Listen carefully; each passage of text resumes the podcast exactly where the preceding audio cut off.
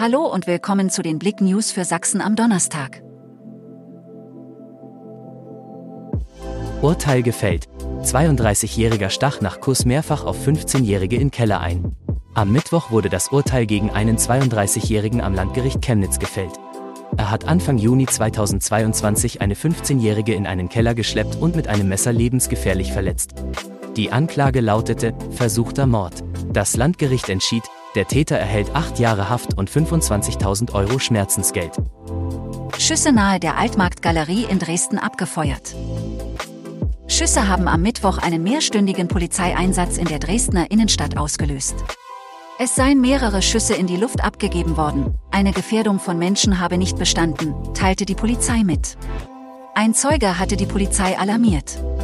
Nach vorläufigen Ermittlungen hat ein Unbekannter, gegen den nun gefahndet wird, mit einer Schreckschusswaffe in der Wilsdroffer Straße in die Luft geschossen. Auf Entdeckungsreise am Sternenhimmel.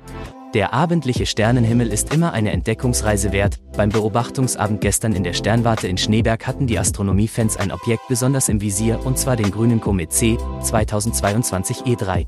Manchmal sind Kometen, die Wanderer des Sonnensystems, auffällig, wenn sie nahe an der Sonne vorbeiziehen. Eissportzentrum Chemnitz, im bundesweiten Vergleich vorne dabei.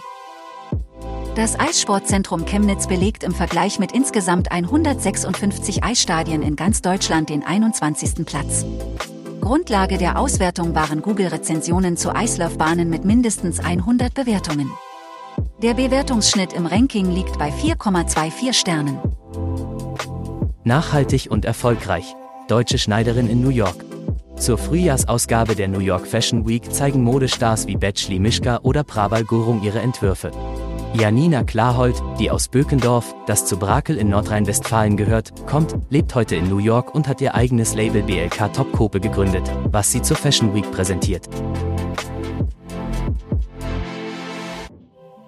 Danke fürs Zuhören. Mehr Themen auf blick.de